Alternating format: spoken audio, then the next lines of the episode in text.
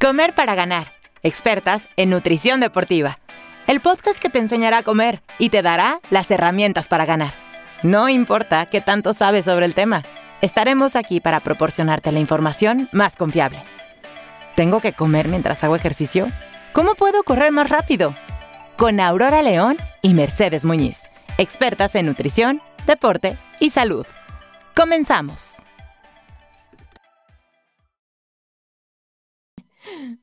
Ya, ok. Bienvenidos a otro capítulo de Comer para Ganar. Hoy estamos con la doctora Nidia Rodríguez, que, bueno, se comunica con nosotros desde Escocia. Ella es especialista en nutrición deportiva y ha completado el diplomado del IOC, pero además tiene un doctorado por la Universidad de Stirling. Ahora está abriendo una nueva investigación de los beneficios que tiene el omega 3 en el rendimiento de los atletas. Nos va a platicar todo acerca de esto, nos va a contestar todas nuestras dudas. Y pues bueno, nada, le doy la bienvenida porque ahora sí que estamos muy contentas de tenerla aquí, de que por fin hicimos el tiempo para darle la bienvenida y que nos platique de este tema tan interesante. Hola Nidi, qué gusto tenerte una vez más, qué emoción, ya habíamos tenido esto pendiente que dijimos la siguiente vez te vamos a invitar precisamente a que nos platiques de este tema tan maravilloso que son los omegas. Pero bueno, ya Mer te dio la, la bienvenida, la introducción. Eh, yo nada más quisiera agregar, bueno, Nidia trabaja actualmente también en la Federación Mexicana de Nutrición Deportiva, en la cual es encargada de toda la parte académica. Entonces, obviamente está constantemente investigando, trabajando en proyectos de, de, todo lo nuevo que viene en la nutrición deportiva. Entonces, sobre todo, vamos a abarcar, si se puede, Nidi, que nos platiques de los beneficios también de los omegas, no nada más en la población general, sino en los atletas. Entonces, pues bienvenida a, una, a un capítulo más de Comer para Ganar, Nidi.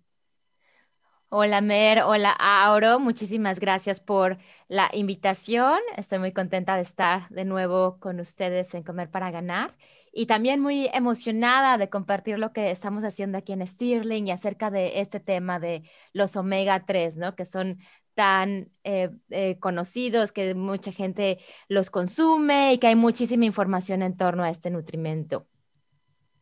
Exactamente, Nidi. Yo empezaría, si, si podemos empezar por ahí, que nos platiques un poco, porque no todo mundo conoce los omegas, no todo mundo sabe cómo se dividen, en dónde se pueden encontrar. Entonces, ¿por qué no, Nidi? Empiezas platicándonos un poquito de los omegas 3, que mucha gente se lo toma y la realidad es que no sabe ni de dónde viene, ni para qué se lo está tomando, ni qué beneficios tiene, ¿no? Así es. Bueno, pues empecemos a platicar acerca de ellos, que bueno, los eh, ácidos grasos omega 3 son un tipo de grasa, como lo dice su nombre, y bueno, los vamos, se llaman eh, ácidos grasos poliinsaturados y eso está más relacionado con su estructura química, eh, con donde tienen dobles enlaces, etcétera. Y bueno, los que son más conocidos es el famoso DHA y el EPA, que es el, bueno, nombre completo, el docosa, eh, docosa hexanoico y el ecosa pentanoico. Y bueno, son, ácidos grasos que están presentes generalmente en algunas semillas y bueno, en, en aceite de pescado. Y también, por ejemplo, el otro ácido graso omega 3 es el ácido alfa-nilolénico, que bueno, está derivado de la linaza y también lo encontramos en el aceite de soya. Y algo sumamente importante es que son ácidos grasos esenciales. Eso significa que debemos conseguirlos u obtenerlos a través de la dieta. Y bueno, estos, estos ácidos grasos han sido muy populares porque son muy relevantes para eh, efectos eh, de prevención de enfermedades cardiovasculares y para promover la salud en la, en la, población en general. Y bueno, en términos de la recomendación de ingesta diaria de, de omega 3, es bueno, es consumir alrededor de una a dos porciones de pescados azules o de pescados eh, grasos, que también se les llama. Y la idea es consumir de 200 a 500 miligramos de omega 3 al día. Esto es de acuerdo con la eh, Organización Mundial de la Salud. Sin embargo, bueno, se ha encontrado que la mayoría de la población no está ingiriendo la cantidad recomendada de, de omega 3. Y bueno, en términos de en dónde encontrar a los omega 3, pues como mencionábamos antes, ¿no? Decíamos a los pescados azules, pero no sé, generalmente si, si le preguntamos a alguien qué es un pescado azul, pues muchas personas no van a saber exactamente qué es un pescado azul, ¿no? Exactamente. Entonces, eh, bueno, por ejemplo, los, los que son los más comunes o los más conocidos van a ser la, el salmón, por ejemplo. Eh, el atún también es uno de los pescados que son considerados considerados eh, pescados con este, este contenido de, grasas que se requiere. También otro, otro pescado que es bastante eh, alto en el contenido de omega 3 es la macarela, que no es, no es tan común en, en, nuestro consumo diario, pero bueno, los más famosos van a ser el atún, el salmón y las sardinas. Y bueno, por ejemplo, también algunos, algunos eh, alimentos de origen animal contienen realmente cantidades muy pequeñas de, de omega 3, por ejemplo, el, el cordero que ha sido alimentado con microalgas, pero realmente es algo como muy, muy específico. El pollo llega a contener pequeñísimas cantidades, pero realmente las principales fuentes van a ser los eh, pescados de aguas frías, los pescados azules, o bueno, como mencionábamos, el salmón, el atún y las sardinas. Oye, Nidi, yo te quería preguntar, si estamos pensando en que una persona a lo mejor es vegana, este, y no come este tipo de alimentos, o a lo mejor no le gustan, a mí no me gustan, por ejemplo, este, los puede consumir a través de nueces y semillas, ¿correcto? Pero también podría, este, si es necesario, consumir algún tipo de suplemento. Pero mi pregunta es si todos los suplementos son iguales en cuanto al tipo de, de omegas que contienen y qué cantidad es la que estamos buscando. Pues realmente existen varios suplementos para personas veganas, por ejemplo, que aquí son aquellos que están hechos a base de microalgas, como mencionaba anteriormente. Y bueno, aquí la idea va a ser pues cubrir alrededor de los 200 a los 500 miligramos de, omega 3, ¿no? Esa va a ser la, recomendación, básicamente. Y bueno, por ejemplo, aquí también les quiero eh, compartir eh, acerca de, hay un estudio sumamente interesante acerca de los Inuit, no sé si han escuchado de ellos, pero son los esquimales básicamente. Y por ejemplo, se ha encontrado que en ellos por su alto consumo de pescados azules y bueno, que también a lo mejor ingerían otro tipo de grasas como los provenientes de focas, ballenas, que bueno, no, esto no es tan eh, vegan friendly.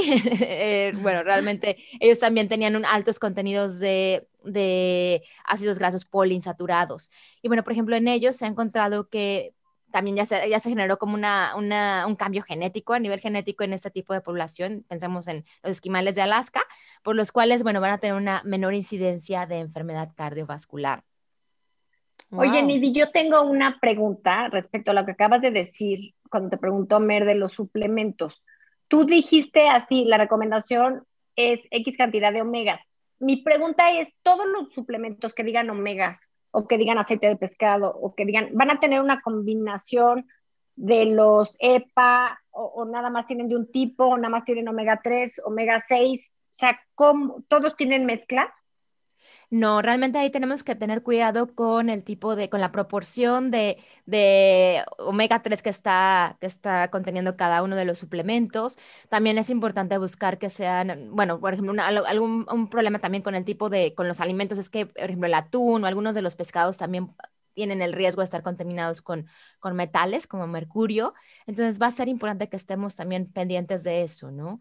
Y bueno, realmente también es importante buscar que contenga EPA y DHA, que son los principales eh, omega 3 que van a estar eh, pues teniendo todos los beneficios tanto de salud como para el, rendimiento deportivo que vamos a estar eh, platicando quería preguntarte, ahorita lo que decía Mer, que hay muchos grupos por edades que no, que no consumen suficiente pescado, como decía que a ella no le gusta, o veganos y así. Yo creo en especial, no sé qué opinas, pero la población mexicana eh, tiene muy poco consumo de omegas, o sea, en, en, comida, come muy poco pescado, come muy pocas sardinas, como que en Europa, ahora que estás tú por allá, creo que es mucho más común el consumo de pescados azules, como dices. En México creo yo que la población come muy poco pescado. O sea, ¿tú qué sugerirías? ¿Que se aumente el consumo de pescado en la población? Además, digo, antes de suplementar, siempre vamos a tratar de, recomendar que la gente consuma alimentos antes que suplementación, pero ¿crees tú que la población mexicana sea deficiente en, ese, en esa parte de la alimentación? Eh, bueno, es algo sumamente interesante Aurora, que ahora que lo comentas, realmente en Reino Unido solamente el 30% de la población consume la cantidad suficiente de omega 3. Entonces tenemos que solamente un adulto de cada tres está consumiendo lo que requiere. Y como bien dices, a lo mejor por situación geográfica, por cuestión de costos, es más fácil que en Europa se consumiera la cantidad que se requiere de pescados azules o pescados de agua fría. Entonces seguramente en la población mexicana hay una deficiencia. Aún mayor. Seguramente, ¿no? Efectivamente. Sí, completamente de acuerdo. Y por ejemplo, en cuanto a, las recomendaciones, pues sería tratar de incrementar el consumo de, pescados de aguas azules, pero sabemos que el salmón, por ejemplo, pues es de, es un poco costoso, ¿no? Entonces tal vez buscar otras alternativas como puede ser el atún o como puede ser también el, eh, las sardinas, y bueno, también buscar, si vamos a recurrir a algún suplemento, pues ver que tenga la cantidad suficiente de omega 3, bueno, por ejemplo, 250 miligramos de, del DHA o del docosahexaenoico. Y bueno, también eh, si para las personas vegetarianas, veganas, pues esa opción del eh, DHA que proviene de, de algas, ¿no? O de microalgas. Oye, Nidi, y estabas comentando de los beneficios que tiene el consumo de omega 3 en el deporte. Platícanos un poco, pues un poco más. Yo creo que la mayoría de las personas que nos escuchan aquí son deportistas y están interesados en esto. Así es, Mer. Realmente, bueno, se ha encontrado que, eh, bueno, muchísimos eh, atletas consumen el omega 3 y aunque actualmente está clasificado dentro del grupo B del, eh, de la clasificación del Instituto Australiano del Deporte, porque todavía hay mucha investigación por llevar a cabo, pero realmente lo que se ha hecho, los estudios que se han completado a la fecha, indican que sí puede haber cierto, cierto beneficio, ¿no? Y, por ejemplo, muchos atletas toman el omega 3 o se suplementan con este nutrimento por eh, los beneficios que van a tener por la parte de las propiedades antiinflamatorias. Sin embargo, bueno, también se han encontrado algunas de las investigaciones más recientes han encontrado que la suplementación con aceite de pescado va a favorecer la respuesta a la síntesis de la proteína eh, muscular. Eso quiere decir que, bueno, va a, favorecer eh, la, formación o la regeneración de, de, la fibra muscular, ¿no? Cuando las personas están ejercitando. Entonces, todavía hay mucho estudio por realizarse en esas áreas y bueno, también muchos de estos estudios se han hecho a nivel eh, in vitro, eso quiere decir cuando se usan eh, cultivos celulares, pero se ha encontrado que hay cierto, cierto componente de los omega 3, que bueno, sobre todo es el EPA en estos casos, que esto puede estar favoreciendo la síntesis de, de, músculo. Qué interesante, Nivi. ¿Hay algún horario en el que el consumo de omega 3 favorezca más esto que dices de la síntesis de fibras musculares o realmente es el consumo suficiente? Pues los estudios que se han realizado, que de hecho son de, Chris McClory, eh, bueno, él, es uno de los principales investigadores en esta área, eh, lo que han encontrado es que cuando se combinan con la ingestión de, proteína es cuando se, ve cierto, cierto efecto, ¿no? Como que se mejora la respuesta anabólica. Realmente en cuanto a horarios, es eh, sobre todo al, consumirlo al posterior al ejercicio, pero realmente como tal no, todavía no hay algo establecido 100%, pero o sea, es como que todo, todo indica que al final de cuentas, si al final del día estamos teniendo la dosis requerida, eso va a ayudar a, promover la síntesis de proteína muscular. Qué interesante, Nidi. Yo digo, todos sabemos, ya llevamos un rato oyendo que los omegas como suplementación en atletas nos pueden ayudar muchísimo a desinflamar, ¿no? pero por consiguiente a recuperar. Entonces, un poco esto que acabas de decir viene a reforzar la utilización de los omegas en suplementos de atletas como parte de la recuperación, ¿no? O sea, si nos va a fomentar una buena síntesis de proteína, de, masa muscular, además de una buena recuperación, pues que eso creo que es una hazaña muy, muy interesante que hay que estar encima de, de ella para ver qué más nos ofrece. Lo que yo te iba a preguntar es que nos dijeras un poco más sobre la desinflamación, que es lo que se sabía hasta el momento, que era muy importante el omega. ¿Cómo, cómo trabajan los omegas en el organismo para ayudar a los atletas o en general al organismo a desinflamar? Pues realmente es más que nada eh, como que ayuda a reducir la respuesta inflamatoria. Y por ejemplo, hay un estudio sumamente interesante en el cual se encontró que después de, realizar ejercicio, cuando se, hace em, contracciones excéntricas, que esas van son, las, son las que se utilizan para ocasionar daño muscular, ¿no? Y para poder ver, eh, poder medir, por ejemplo, las famosas DOMS o el dolor muscular posterior al ejercicio se ha encontrado que el, el, ingerir omega 3 o alimentos ricos en omega 3 puede disminuir ese, ese efecto, ¿no? Y está muy relacionado con la parte de reducir la, respuesta inflamatoria. Entonces, digamos que también otro beneficio que podemos tener por eh, la ingesta adecuada de omega 3 es ese, ¿no? Que a lo mejor va a ayudar a, reducir ese, ese, dolor posterior al ejercicio, ¿no? Y también me gustaría compartirles eh, otro, otro estudio que también se hace sumamente interesante, que este, eh, lo que se, buscó o se investigó el efecto de omega 3 para proteger el músculo cuando hay eh, cierto periodo de inmovilización. Entonces pensemos en un atleta que está lesionado y que, bueno, por, eh, evidentemente por el tratamiento que, va a estar llevando, pues no puede estar entrenando, ¿no? Y en un estudio que se llevó a cabo también por eh, Christopher eh, McGlory, se encontró que el, esa atrofia muscular que está asociada con periodos de inmovilización puede atenuarse o disminuirse al estar ingiriendo omega 3. Entonces creo que eso también es sumamente importante o una estrategia que podemos considerar cuando nuestros atletas están lesionados o posterior a una, a una cirugía, por ejemplo, pues el promover que consuman la cantidad adecuada de omega 3 para proteger al músculo, ¿no? Y evitar esa atrofia, atrofia muscular, ¿no? Nos va a ayudar a que eh, se conserve la masa muscular durante periodos de inmovilización. Eso está increíble. Oye, Nidi, y yo tengo una duda. Eh, ¿Pasa con el omega 3 como pasa como por ejemplo con la proteína, que el consumo en exceso deja de causar eh, beneficios? O sea, a lo que me refiero es que con el consumo suficiente cubres los beneficios o el consumo en exceso te va a dar más beneficios o incluso puede ser dañino, puede ser tóxico. Pues es una pregunta muy interesante, Mer, que de hecho, bueno, es parte de la investigación que estamos desarrollando, porque bueno, lo que se ha encontrado es que eh, los efectos se van a tener por la incorporación de los omega 3 a la membrana eh, muscular.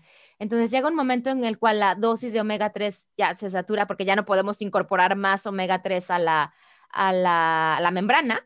Entonces, sí, o sea, tiene eso, cuando cumplimos con nuestra dosis o con nuestras recomendaciones, ya, si consumimos en, en, exceso o si ingerimos más cantidad de omega 3, no vamos a tener un mayor efecto, ¿no? Entonces, eso es parte de lo que estamos estudiando en, en, en Stirling, son de las investigaciones que tenemos eh, en progreso o en desarrollo, también para ver si podemos hacer como una carga, digamos, una carga de omega 3 o, si, o, cuál, cuál, es la, la, dosis ideal o si podemos eh, eh, mantener una dosis continua por cierto periodo y también saber cuánto tiempo tarda en, eliminarse, digamos, de la, de la célula, ¿no? Entonces es parte de las investigaciones que estamos desarrollando en, este momento.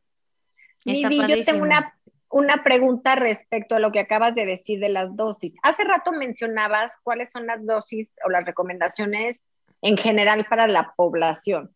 Ya que se empieza a utilizar el omega, como lo acabamos de mencionar, como desinflamatorio o como eh, que ayuda a la, a la síntesis muscular, ¿esa recomendación es mayor o se queda en las mismas dosis que se manejan para la población general? Me imagino que se sube un poco, se incrementa un poco cuando se utiliza con ese fin.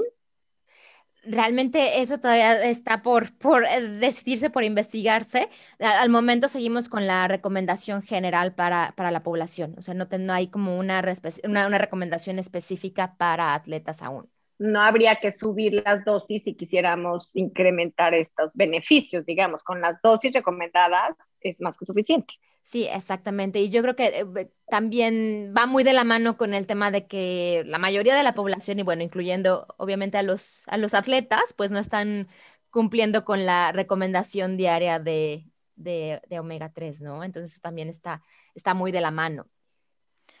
Oye, Nidi, ¿y ¿Cuál es la diferencia entre el consumo de, omega 3 a través de fuentes de origen animal versus fuentes de origen vegetal? O sea, ¿tú realmente crees que si es indispensable que el consumo sea forzosamente a través de fuentes de origen animal o si se podría complementar bien con nueces, semillas, aceite de oliva, aguacate sería un poco más complicado por la, por la, sería como una mayor dosis, o sea, sería mucho más eh, la cantidad de, de, semillas que tendríamos que estar consumiendo para cubrir con esas dosis.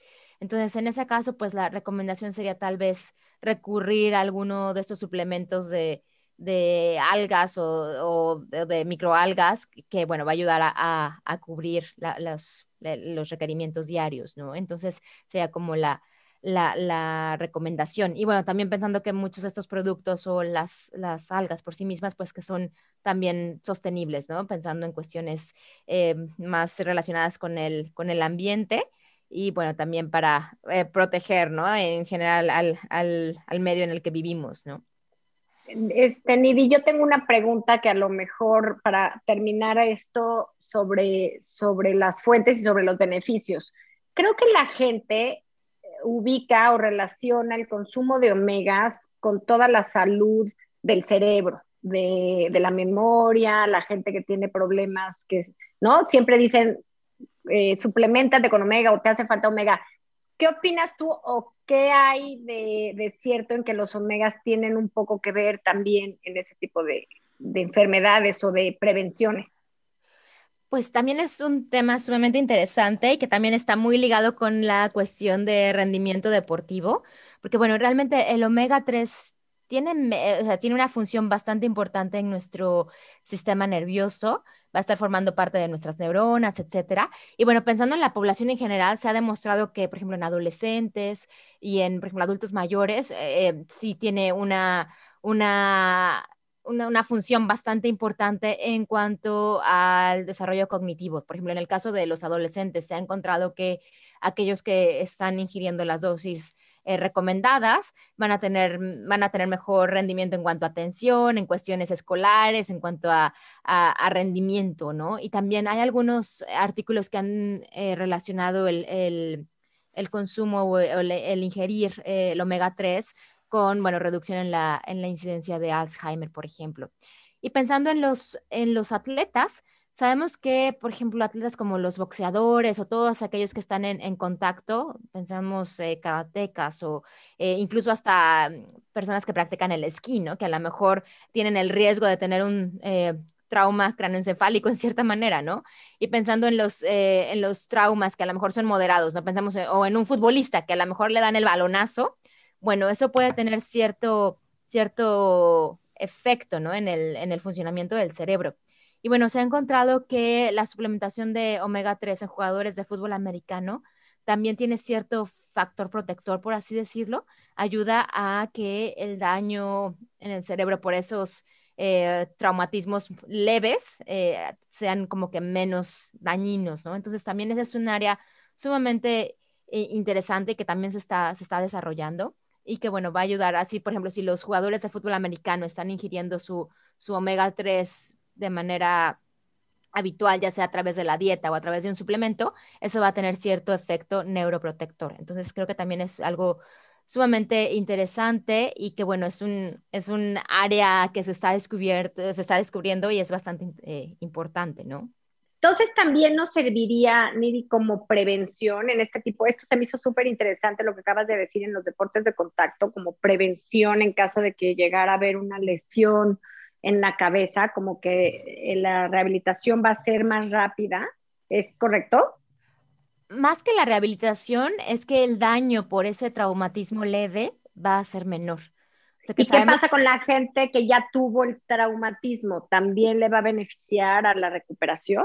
Pues es que la, cuestión con los eh, traumatismos eh, cranoencefálicos leves, pensemos en jugadores de rugby, jugadores de fútbol americano, futbolistas, realmente eh, desafortunadamente no se, no se dan cuenta del daño hasta mucho tiempo después, ¿no? O sea que a lo mejor ya cuando se presenta una demencia temprana, digamos, es cuando se relaciona, ¿no? Con, bueno, todos los, los cabezazos que se dieron cuando eran jóvenes es cuando se nota ese, ese efecto negativo, ¿no? Entonces, creo que lo que ahorita la ciencia está, está descubriendo o está aportando, pues es pues el hecho de que los jugadores de los deportes de contacto o de deportes de pelota que tienen este riesgo de tener estos eh, traumatismos leves, pues el que haya una adecuada nutrición y pues más que nada manera de, de, prevención y de que si hay algún traumatismo pues no sea tan grave y que no genere daños a largo plazo. Entonces yo creo que sí podríamos decir que, bueno, todas las personas que hacen deportes de contacto podrían realmente prevenir traumatismos a largo plazo asegurando su consumo desde ahora, digamos. Y ya pues después a lo mejor les funciona.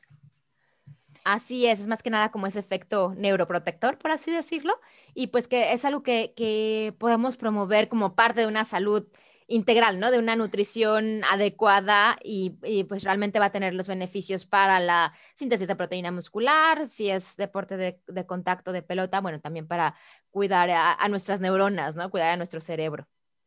Oye, Nidi, ¿por qué no nos ayudas un poco recapitulando? Porque siento que fue muchísima información, pero toda muy interesante y yo creo que es muy importante que dejemos como puntos muy claros de a lo mejor las recomendaciones, los alimentos y algunos beneficios, solo muy claro para concluir este tema. Claro que sí, claro que sí, Mer. Pues bueno, recordar que aquí la, recomendación de la ingesta de omega 3, que recordar que los omega 3 son generalmente el DHA y el EPA, que son ácidos grasos poliinsaturados que van a estar presentes generalmente en el aceite de pescado o en los pescados que llamamos de eh, aguas frías o pescados azules. Y bueno, la, recomendación va a ser de 200 a 500 miligramos eh, al día.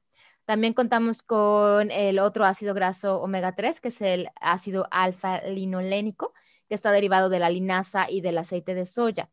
Y bueno, el, ácido eh, alfa-linolénico se puede convertir a, EPA o a DHA y bueno, los alimentos o las principales fuentes de omega 3 van a ser sardinas, el salmón, el atún. Y la idea es consumir de una a dos porciones por semana para cubrir nuestra recomendación de, omega 3.